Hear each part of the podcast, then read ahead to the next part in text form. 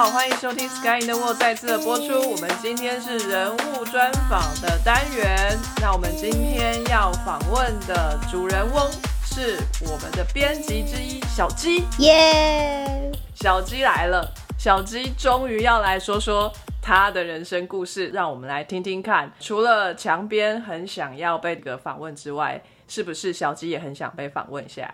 同样呢，我们其他主持人也在现场哦。我们有在意大利的小鸡，就是今天我们受访的对象。小鸡跟大家打个招呼。Buongiorno ragazzi, come stai？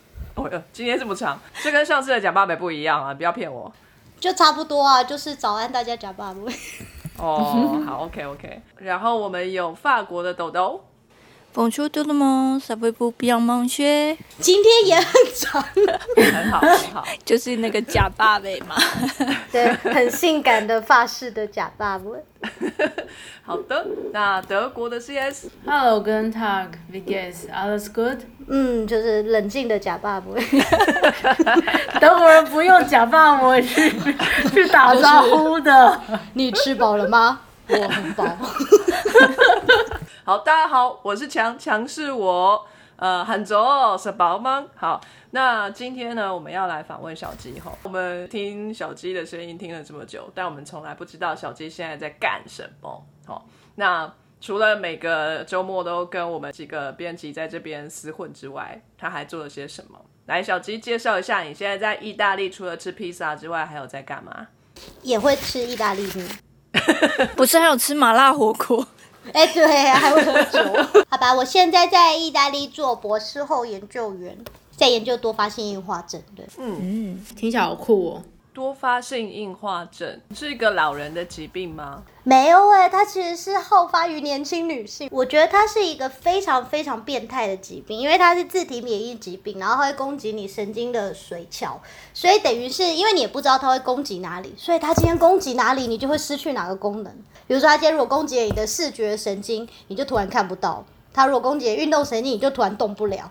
然后它如果攻击了你的，比如说跟一些情感有关的地方，你突然就是认知功能失常，比如说突然数学不会算，突然脾气变得很坏，或者我之前有碰过病人的例子是，突然开始会在大街上当场上厕所。什么东西？这是什么？天哪这是什么症状？因为我以前在台湾也有碰过一些多发性硬化症的病人，大部分家人会把他们当成中邪来处理，因为他有时候的症症状真的很奇妙，没有人想到他会是跟神经相关的。然后我觉得他很变态的是，因为他会攻击你嘛，可是因为我们的髓鞘身体是可以把它再修复回来，会没有办法跟原来一样好，可是救得回来，所以你就会失去功能，然后救回来，然后想说，哎、我没事了吼，可是不知道在隔多久之后。它又会再攻击你任何一个地方，你又会再失去功能，然后它再回来，然后它大概从你三十几岁开始发病，然后你从那一天开始，你就永远不知道自己生活中的哪一天你会突然看不到，或突然没有办法走路，或突然出什么事情，可是你的人生还是要过，所以我觉得这个病就是很很残酷，对。听起来好 sad。所以它是一个遗传性的疾病吗？不一定，它超级复杂，它就是它有遗传相关，可是它跟环境也有很大的关系。比如说像什么维他命 D 不足啊，或者是呃抽烟，其实也都是因子之一。然后他们就说，哦，我们要来做基因的筛选，就是看跟什么基因有关。你知道人类也不过才二十三对染色体嘛，二十一对染色体上都有跟它相关的致病基因，就有讲跟没讲一样。哦，所以多发性硬化症不是说身体会变硬，是说呃这个神经会被攻击这样。对它那个硬化，我不知道它是指什么，因为它如果攻击完之后，其实你的脑子里会看起来会一个洞一个洞的，哇，我不知道它是不是指那个东西是叫硬化还是什么。就很多时候人看起来都没事，然后我们就是用磁针造影一扫，就是满脑子都是洞，他已经不知道多少地方的功能都被攻击掉了。因为我们大脑也不是每一个地方的功能都那么明确嘛，所以有时候你可能这里被攻击了，可是好像没有什么明显的大改变，所以你可能也不知道。那个洞是真的洞吗？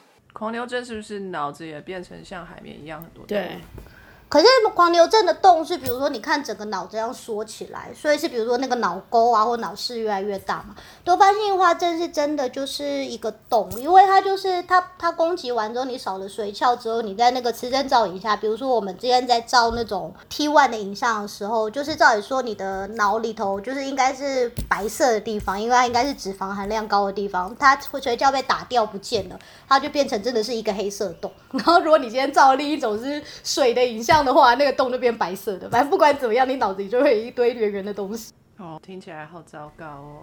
对啊，对，而且因为它一开始是这样上上下下嘛，然后它后来在某一个程度的时候呢，然后你永远不知道是什么时候，它突然变成神经退化性疾病，就变成像阿兹海默症或帕金森氏症一样，你就开始逐渐的失去你所有的功能，而且到现在为止无药可治。就是当你走到这一步，我们真的就就是没有办法，我们就只能跟你说啊，我们可以帮你做复健，你可以尽可能的去用你谨慎的神经来支持你的日常生活，但是你就是。只会更坏，因为没有办法更好。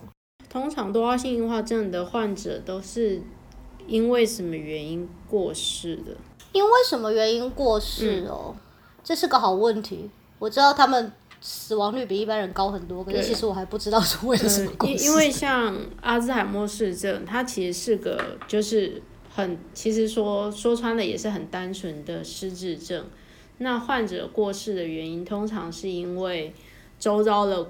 环境，比如说不小心照料不不好，然后或者吃东西呛到，或者是他们感冒有什么状况，是因为他们没有办法说，所以就变成其实是日常照护上面有一些状况，无法避开危险，对，所以他们过世，可是并不是真的因为失智的关系而过世，这样。这个我不确定，因为他们如果到了那个我刚刚讲那种会。就是 progressive phase，它会慢慢越来越坏的时候，其实很多到后来他是没有办法走路，就是他运动功能，然后身体整个功能都锁起来，就有一点像那个渐冻人一样。所以你也有可能是因为肌肉衰竭过世。可是我在想，如果你的人生到了这个地步，你的确也很可能摔了一跤或什么的之类内出血的，对。好可怕。对，可是我觉得我还蛮喜欢做这个病的研究，是因为一来他我觉得他真的很邪恶，所以我们需要好好的。对抗他。那二来是因为你会看到很多不一样的病人，因为就你想说一个人面对这么辛苦的状况，可能他会变得很忧郁或什么。可是我们有很多非常阳光的病人，就是就是因为他不是说你可能会得到一次攻击，然后回复，然后再有第二次攻击再回复，然后有一些病人他可能就是。人生中得到两次攻击，然后接下来他就在，我们就把他控制好，他再也没有受到别的攻击，然后他也没有进入那种持续恶化阶段。所以这个病人就是他每半年回来发的时候，他会非常非常阳光，因为就是你知道，等于是他人生有过重大的劫难，然后他也很看开了，然后看开了之后，他现在前途看起来一片光明，他就一直跟你说，就是生活很重要啊，我们要好好的把握啊，其实是没有关系的。你看我这么严重一个病，可是你看我生活还是过得很棒，然后你们要加油做。研究很重要，对。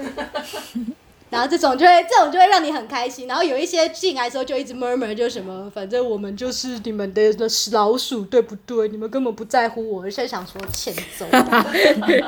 你 你确定这这一句还要说出来？不是，就是大家的生活都很困难，不要这样自暴自弃。所以你现在在研究这个疾病的诊断吗？对，我是在研究诊断的。我在研究的地东西很奇妙，我在研究用视神经来诊断他现在脑子里神经退化的状况。要知道说这个疾病的进程到了什么地方，是不是？对，因为他就是他会跟你缠斗个十几年甚至几十年，那你其实不知道你他身体现在状况是怎么样。就是这个疾病，我们连想要知道他有没有在恶化都很难，因为有时候你是很明显的病人的表现就是恶化嘛，所以那是临床上的恶化。可有时候这个病人可能看起来什么事情都没发生，可是我们回去看他的神经系统，然后觉得他的神经系统神经一直在死亡。那可能也许他原来的神经的量就很多，所以这些死亡还没有对他日常生活造成危险。可是可能如果我们没办法阻止他的话，之后他就会有问题。所以那这种就变成是怎么讲？我们会说影像上的恶化或那个病程上的恶化，可是临床上目前还没有看到恶化。对，然后我们也有脑子看起来好像很 OK，就临床上在恶化，想说到底发生什么事了？你明明神经都没有死，为什么？搞不好是别的病啊。嗯对啊，或者是别的原因，所以因为他就很多东西很复杂，而且他人生又很长，所以就是我们其实连想要知道他现在到底在哪一个点都很难，就是想就不像癌症可以说你是第一期、第二期，我们现在全部都是靠经验，就是医生会。看着这个经验，就会说，嗯，我这十几年行医下来啊，我觉得他现在是在什么地方这样。神医华佗一把脉，然后就会知道。对，因为对，因为这个病真的很靠医生的经验，因为他就是每个人都不一样，真的是任每一个病人都不一样，所以我们就变，我们要把病人的所有的资料全部都放在一起，然后我们每一次是一整个 team，就是他的。护士、医生、研究者，然后包含甚至那种帮他物理治疗的，帮他其他的，大家都要一起讨论说这个病人的状况到底是怎么样。就是全部都是病人为中心出发，个人化的一个治疗。我们要帮他想说，所以他这个状况，而且还要参照病人他现在几岁，他对未来有没有什么愿望，他想要干嘛？什么？这有什么关系？你是说要做一下 Sky in the World 的访问吗？然后类似，因为比如说有的病人，呃，因为他就是很年轻就会发病，所以等于是他人生还是可能正在有很多梦想。他可能大学刚毕业，他想要出国留学，他可能要结婚的，他想要生小。小孩他想要从事一份压力很大的工作，那我们今天在照顾病人的时候，我们的重点是我们要帮助他，即使在这个病的状况下，也要去完成这些未来。所以，我们就要想说，那他该怎么办？比如说，有一些治疗可能是每两个月就要回来医院一次，因为这种是免疫的治疗，比较他有时候可能治疗时候免疫力差，要住在医院。那我就不可能对一个想要出国留学的学生说。没关系，你就两个月飞回来治疗一次，又不会怎么样。对啊，会有一些她想要怀孕，然后我们就说，那这个这个药就不能用，这个治疗就不能用，可能会影响到胎儿什么什么的，就是诸如此类。所以我们是很重视要跟病人讨论，要要要知道他很多很多的事情。我还蛮喜欢这种治疗方法，就不是说我要把你这个病治好，因为他现在就是没办法根除。嗯那我们就是变成我们叫做呃 disease modified therapy，我们去改变他的病程，让这个病是变成可以接受，然后你的人生可以继续过下去，跟他共处。对，跟他共存这样的。所以那个想要从事压力很大的工作那个人，基本上就是脑子坏掉，对不对？这个没得医了，对不对？可是，比如说，也许他今天就是个，他其实也许本来是个很成功的律师啊，或者是就是很受欢迎的会计师啊，然后他突然发病，就是可是他的人生，他在他的工作场合做的这么好，他很喜欢，你总不能跟他说，哎，你现在就是个病人啊，当什么律师啊，回乡下种田吧，对不对？哦，原来是这样，OK。而且他们都会有很多支持团体，我们都会鼓励病人互相交流。然后几乎你看各国多发金银花针，他们都有很多的支持团体，然后再分享说我们有一位病友现在做了什么创举。像我记得前几年有一个呃印度的选美小姐冠军，然后她是多发性硬化症的患者。哇。好励志哦！对，超励志的，因为你知道，就是有时候你走路，因为它会影响到你的步态，你可能走路也许没有问题，可是会走的看起来比较丑一点或什么。可是他居然赢了选美小姐，代表说他美姿美仪那些他都克服了，哇，厉害！对啊，超厉害，而且还可以把身材保持很好，所以代表他很常在运动什么的，搞不好有帮助啊，运动。嗯，没错。对，我觉得有帮助。可是因为他们会有一个症状是 fatigue，就是会莫名其妙非常非常累，超累，就累到一根手指都举不起来那种程度。天哪！那我们也很难去帮忙他，因为这个东西原因不明。你就想，你明明就吃的好好的，睡得饱饱的，你今天也没有做什么事，为什么你这么累？可是就是这是这个病的症状之一。所以你要从视神经去看到这个病的病程要怎么做？就不用去扫脑袋了吗？对，因为它它其实主要大家现在都是靠扫脑袋，可是扫脑袋要用磁振造影，然后就是它比较贵，然后扫描时间比较长，你可能排很久才能排到一次。那我们现在就是发觉，其实你如果今天扫它的视网膜，它其实里头神经的反应跟你大脑是差不多的。比如说，你如果说视网膜百分之三十的神经死亡了，你今天去看，大概百大大脑全部合起来，大概也是百分之三十。然后，因为视觉的神经视觉，我们学过，它就是排列的非常的整齐嘛，所以它会经过大脑很多很多的地方。那你可以针对它在视觉里头某一块部分的神经特别受损，那你就可以推测过来说，这个神经经过大脑哪一些地方，所以一定是在这一些部分的其中一个地方受损。所以它不是说呃，就像大脑一个大海，就说昨天在这块大海里，我今天可以很明确跟你指出来说，应该是在哪一区呢？哪一区跟哪一个功能相关？所以我会建议他再去做哪方面相关的检查，继续下去这样。所以视网膜等于是大脑的一个简图就是了。是的，我们现在就会说，眼睛真的是灵魂之窗，就是视网膜就是你灵魂、大脑神经的窗口。哦，好酷哦！可是你不是说这个是跟髓鞘有关系吗？那如果说大脑的某个区域的髓鞘被自体的免疫系统攻击了，然后它有坏损，那在视网膜上面也会反映出。一些不一样吗？真是问到重点了，因为髓鞘是影响神经传导嘛，对啊，所以它是影响神经传导速度。嗯，那神经失去髓鞘之后。目前的观点是说，他们会比较容易死亡，就是他可能会钙离子通道嘛重新分布，就是多长了很多钙离子通道，以至于就是神经没办法支持那个能量而死亡。所以他一开始失失去髓鞘的时候，其实他还没事，可是是后来才会慢慢的死亡。所以我们其实会加入电生理的方式，比如说去做那个。视觉诱发电位，visual evoke potential，就是用这两个东西一起配合。我们有一个东西叫做 multifocal visual evoke potential，所以就是我们连把视神经都分分成了五十六个部分，然后我可以从这里五十六个部分里头找出，也许它只有某一小个部分现在髓鞘出了问题，那我就特别观察这个部分的神经，或者是就是 follow up，就是下一次回来扫描的时候，我特别注意这个地方，看看。看看有没有问题，有没有在恶化，还是说也许他的神经就是撑过了这一阵这一段，然后他的髓鞘重新长回来，那这样就没事。我我好奇的是你要怎么样去判断，因为理论上大脑跟就是视网膜上的视神经不会是同一个神经吧？它是好几个神经连在一起的，还是它是一个神经伸很长很长进入我们的大脑？啊，没有，视神经在进大脑的时候有换，它在那个 LG 视丘的地方换了一次，嗯哼，所以它是两个神经，所以至少有两个神经细胞连接在一起，靠近大脑的那边那个神经细胞髓鞘受伤，甚至死亡，那前面这个在视网膜的这个细胞，它会有什么样的症状会被你们？感测得到用电吗？啊，比如说他如果死亡，我们现在发觉就是它会影响到前一个，就是前一个神经细胞是把信讯号传回来嘛。如果他下一个神经死亡，他自己也会跟着死亡，所以我们会看到是第二级的死亡。然后如果今天只是在髓鞘出问题，他们还没死亡的话，其实是神经的传导速度会出问题。那我们今天靠，因为神视神经有交叉，因为视觉系都很复杂，所以我们今天打一个讯号进去，它到大脑再回来。如果今天是左右眼有有差别的话，那代表是第一个神经元，就是你在视丘视丘前的这个神经元那边的髓鞘出问题。那如果今天是两个眼睛同时都跟正常人比比较慢，或跟你上一次比比较慢，那就代表是视萨勒马斯是视球吧？视球后面的神经元。我不太懂这个神经生理啊，所以问多一点问题。视网膜上面是接收讯号嘛？接收光的讯号，然后传到脑子里。那脑子里为什么要传回去给视网膜？为什么要回传？我以为它是 one way，不是？它不会回传呢。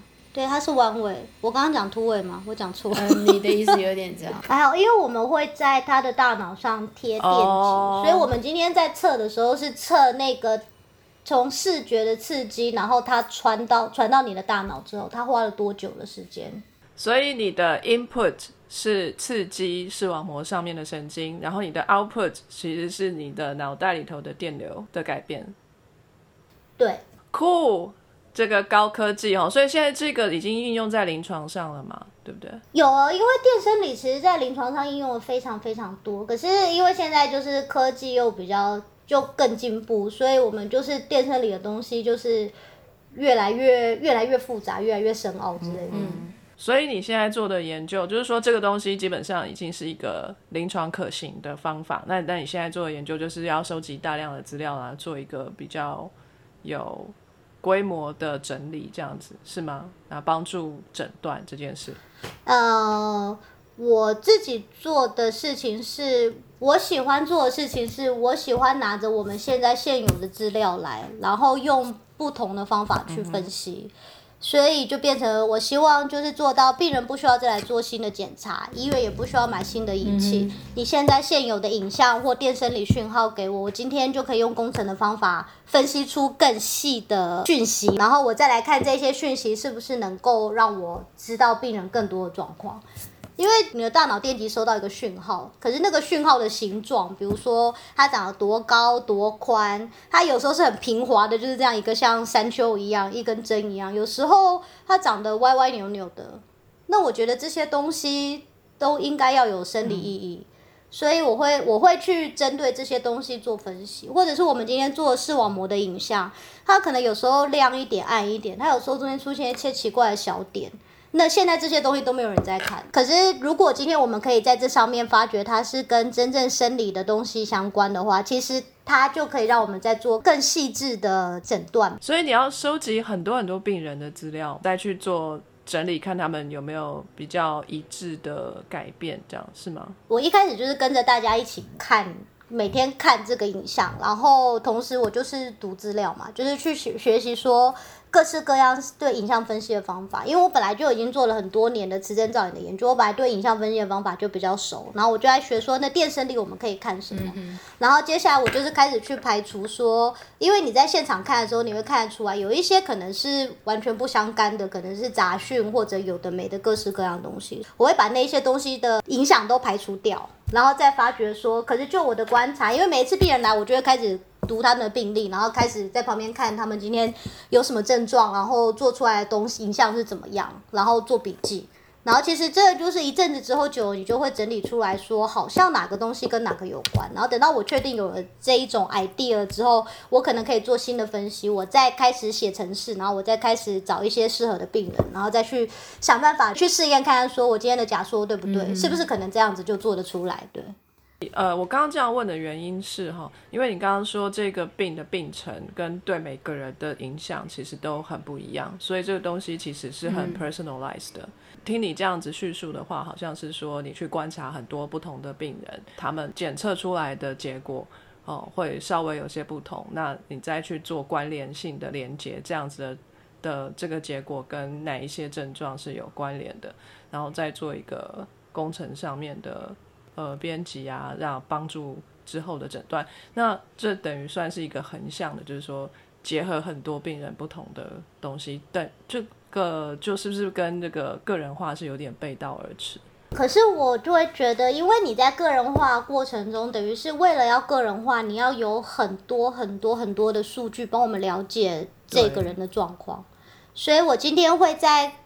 这个，因为你要如果要很多很多数据，你就得别把一个病人的情况拆成很多很多个小点，比如说他的年纪，他生病生了多久，他今天的呃，如果说运动症状问题，很细致的来讲是怎么问题，是肌肉僵直的问题啊，肌肉萎缩的问题，然后是哪一个肌肉哪一根神经，所以就是你其实是要列出很多很多小项。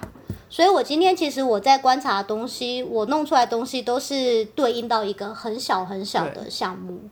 可是这些小的项目，你帮他结合起来的时候，其实就会对于你去了解这个病人的状况，做病人中心设计治疗或诊断的时候会有帮助。不管是个人化或是归纳很多病人的这个结果，都是互相有 benefits 的。我觉得那是一个要找，你要先知道一个依据，你才知道要看什么。我就是说，你可能现在看，哎，这个东西是有比较高的，但是因为这个比较高的状况是你从一个群体里面，我就是说，你可能现在看，哎，这个东西是有比较高的，但是因为这个比较高的状况是你从一个群体里面得到说，哎，这个病就是跟这个会升高，这个值升高是。有关系，那你就会知道说，哎，以后看到这个有身高，可能就代表着什么，就是你有一个依据。对，因为我会先跟临床医师，就会跟他们闲聊嘛，然后听他们在讨论说，他今天碰到什么问题，为什么他会觉得这个病人很难治疗，或为什么他会觉得这个检查结果出来的报告对他。了解状况一点帮助也没有，去理解他的问题之后，想办法把它系统化，然后想说好，如果今天临床上有这个问题，那我能不能就针对这个问题帮助他？所以才能说，那也许我今天发现这个问题就是当我在做这个影像的时候，哪一个地方它的讯号会变得比较白，然后如果我今天找出这个，我就会跟他说，哎，我我后来找到了，就是你以后如果有这个问题的话呢，你就。看这个地方，那你你这个问题就会解决。嗯对，所以我才觉得我的工作，其实我每天在医院里是到处在跟大家讲话。我要跟医生讲话，我要跟技术员讲话，我要跟物理治疗师讲话，我要跟病人讲话，然后我要跟我老板讲话，就每天都在讲话。而且你要记住这些讲话的内容。我经常跟人家说话会放空的，你好厉害啊！啊，对，而且因为我还要做动物实验，因为我们又同时要把这个技术在动物实验身上，有些时候才能得到验证，所以我还要再去跟那个做生物的人讲话，然后再去 lab 里头，我也会跟老鼠讲话，只是他们不会回我的。希望他们可以跟你讲讲，这样子你就可以直接知道，不需要测来测去了哦。对，所以，我就会想说老鼠真的很烦，为什么不会讲话，就得用测的，我连你看不看得到都不知道，看得清楚吗？舒服吗？会不会不高兴？到病人的时候，我又觉得很烦，就为什么不能麻醉他呢？烦死了，一直动来动去。那听起来还蛮有趣的工作，就是要 involve 很多不同的人嘛，跟呃很多不同的知识背景。那是怎么样的训练可以把你带领到现在的这份工作呢？你过去学的是什么？怎么样的训练哦？其实我以前的训练很乱。我大学时候念的是医学，是阳明的那个医医学放射，所以我们就是学了影像。然后我们那时候就是医学院里的工学院，就是我们要学两年是医学啊、生理啊、生化啊这些很烦人的东西，什么解剖之外，然后另外两年就要学工程的，学什么电学，然后要学写程式。就那时候考进去的时候，本来就觉得说，天哪，我真的是读错系，为什么我要学写程式？因为我人生最讨厌就是数学，我从来都不知道为什么我现在会变工程师。为什么要写程式啊？因为我们要分析影像啊，其其实影像所有的东西全部都是用数学程式，就是就是数学，然后重建，然后去计算，然后去做出来的。哦，哎，我以为大学像这种呃放射医学影像科系相关，出来毕业之后，可能就到医院里面去当放射科的医生。比如说我这阵子一直在修我的牙齿，每一次牙齿就是修到一个进度，医生就会叫我去拍一张 X 光，然后就会去到一个放射科，然后放射科的小姐就脸很臭，然后旁边一直在跟她的其他的同事聊一些八卦，就说隔壁谁谁谁又怎么样做错了什么事啊，然后怎么样了，然后一边就漫不经心的拿一个 X 光片叫我含着摇好，然后就是拍一下，门关起来哒，然后就好了，就一个看起来就超级简单无聊。然后不需要什么知识背景 的工作，我我不懂，我不懂这些在大学里头有这么多的训练哦，就是在临床上面的应用到底是什么？还是说自己那觉得那个不是放射科？他们不是放射师，就是我们是，我们不是哦医生，我们是放射师，我们就是在医院里头专门做各式各样的影像。可是台湾的放射师的法律非常的奇怪，比如说医院的牙医科啊，你在牙医里头照的那个牙科的那个牙片，其实我在实习的时候我也要我也要学，所以我也会照那个。可是那个东西现在在牙科都是护士在做，就是这是合法的。哦，是合法的。对，它是合法的。他就说，呃，反正这个东西那么简单，就是我们不觉得需要你们来做，所以就是护士在做，或者是因为我们也要学超音波，所以我也会做超音波。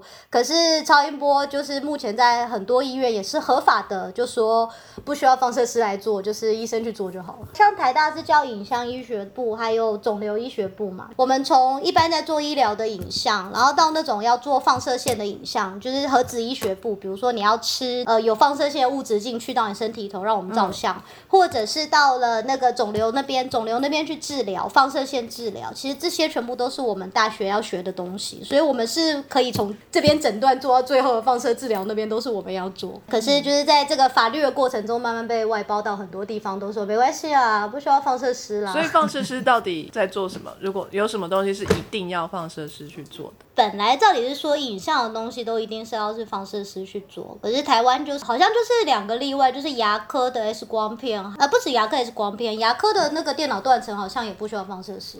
然后另外就是超音波，可是其他比如说身体各个部位的 X 光片，或者是。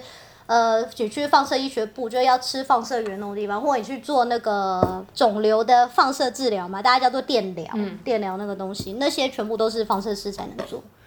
所以放射师的工作除了帮病人拍照之外，还有包括分析这个结果吗？而且解读这个结果不是应该是医生的责任？你真的要打报告要去解读它是放射科医师的工作，可是怎么讲呢？我觉得因为医学的东西很复杂，你今天不可能说我我不懂这个东西，然后医生就说，哎，你照个相，因为我们要照个相的学问。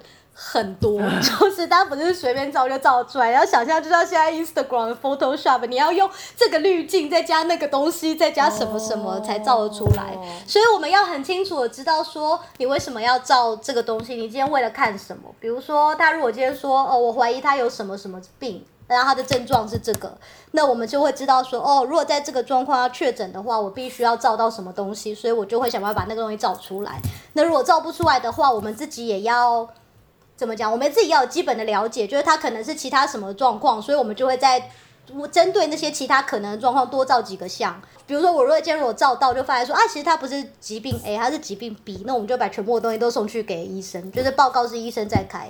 可是因为如果我们在前面这一段的放射师如果经验不够，医生说我怀疑是 A 病，你帮我照 A 病的东西，然后我就完全不动大脑，我就哦 A 病照这样子，一二三，这三张照片照完。然后后来如果证出来就不是，那病人就得医生就只好说，我怀疑可能是 B 病，那你再回去一次好了。然后病人就要再跑来一次。OK，我觉得这个有一部那个去年有一部日剧，就大概是讲这一类故事，叫《X 光式的奇迹》。哎，然后那个故事就是在讲说影像医学部的。那些纪元医生跟纪元之间的那个地位，在大众之间会会有些误解，或是医生可能会看不起这些，说啊，你们不是医生，你们不能做判断。可是那个剧就呈现出这些专门的人员有很高超的影像判别，因为有太多美美嘎嘎在里面，然后或是有。X 光啊，或者什么动态摄影等等等等的。哎，对，这些东西我们都要会做。哎，好酷哦！我要推荐我们所有。帅，我也想看，我也想看。比如说在台大的磁振造影室啊，我们的技术员里头有不少是有博士学位的，就是因为磁振造影就是光是要把那个像照出来，然后要懂的那个技术就已经超级难了。我刚刚在想说，是不是就是摄影师专业的摄影师拍婚纱、拍什么沙龙照，就是可以把人拍的又帅又美。然后我们自己在那边狂自拍，怎么拍就我啊，我自己拍自拍怎么样就怎么样丑。就是同样的东西，不同的人拍会有不同的结果。然后怎么样才能看到呃真正要看到的重点？这是呃很难的技术。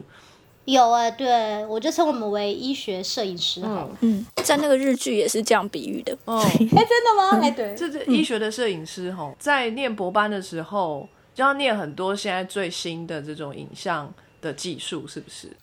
可是因为影像的技术实在是冲的太新太快了，其实你在整个博班啊，你通常就是针对一个技术，一个技术就够你念到天花乱坠，而且不是一个技术，是一个技术里头的一个应用。比如说磁振造影那一台机器，我在想，世界上到底还有它什么它做不到的地方？它什么鬼东西都造得出来，好强！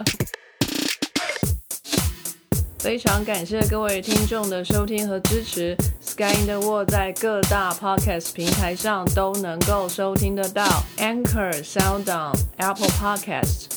都能搜寻到 Sky in the World 的节目。另外，Sky in the World 也会在脸书粉砖上分享科学家的八卦以及科学新知给大家。在 IG 上也会有编辑们的日常。有任何的问题以及意见，都可以在各大平台上面留言给我们知道。